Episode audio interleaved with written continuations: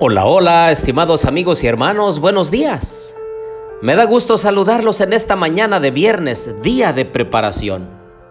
Es momento de recordar que la casa debe estar limpia, ordenada, los zapatos lustrados, la ropa planchada, la comida lista para hoy y para mañana sábado.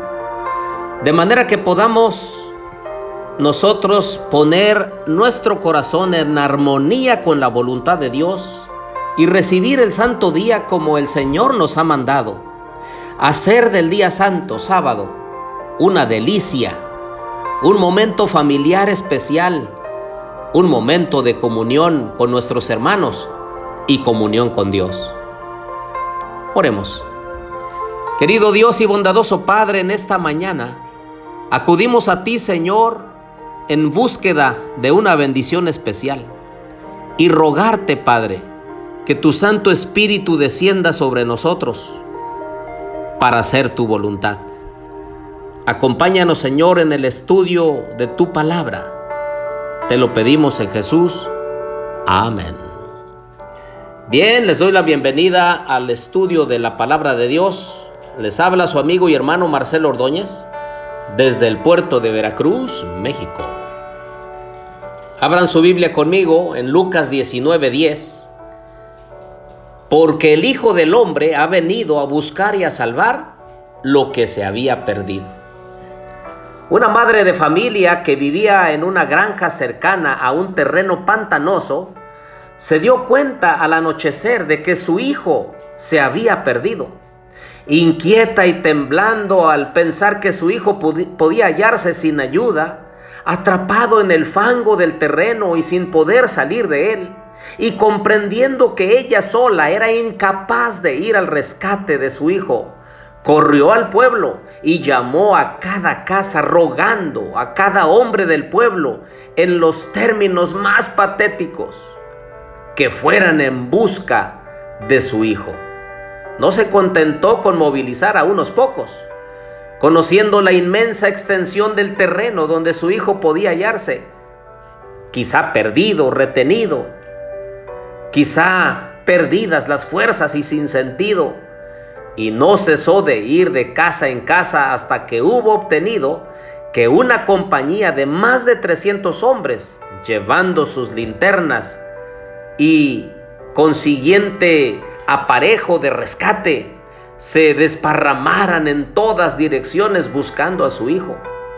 Toda la noche estuvieron andando con precaución por entre el barro, por entre la maleza. Y al amanecer la madre tuvo el gozo de abrazar otra vez a su hijo perdido. Lo habían encontrado. Un predicador que contaba esta historia dijo alguna vez, quisiera que esta madre pudiera hallarse con nosotros pues ella podría decirnos, por su propia experiencia, cuáles serían los amorosos sentimientos del Hijo de Dios cuando dejó el trono de su gloria para acudir en rescate del enlodado, sucio y maloliente mundo de pecado. Y el mismo Jesús, Hijo de Dios, está buscando ahora mismo cooperadores que quieran ayudar en esta gloriosa y meritoria obra. No seremos nosotros persuadidos por su amor para ir en busca de las almas tan amadas de Él y a las cuales rescató con el amor de los sacrificios. En esta mañana yo quiero recordarte, querido amigo y hermano, que el Señor vino a buscar y a salvar lo que se había perdido. Yo no sé si hay algún joven que está en drogas, en alcohol, en promiscuidad, en cigarrillos, sumido en el lodo del pecado.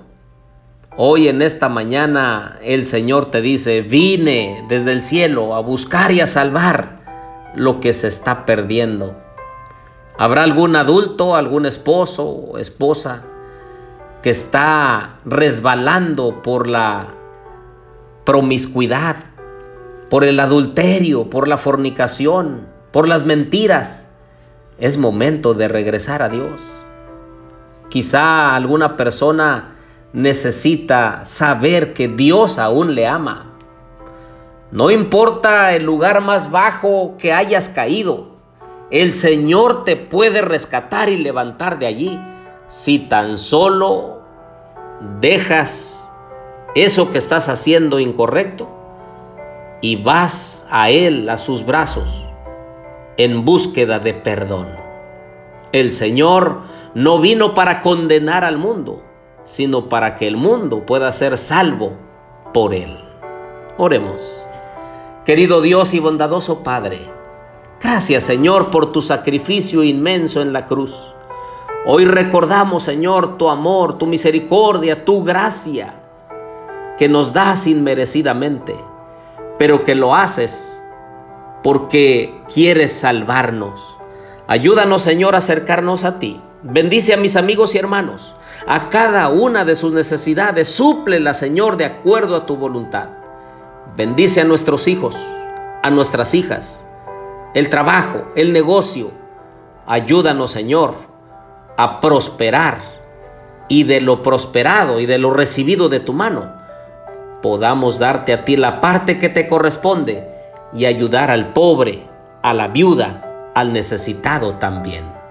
Te pedimos todo esto en el nombre de Jesús. Amén.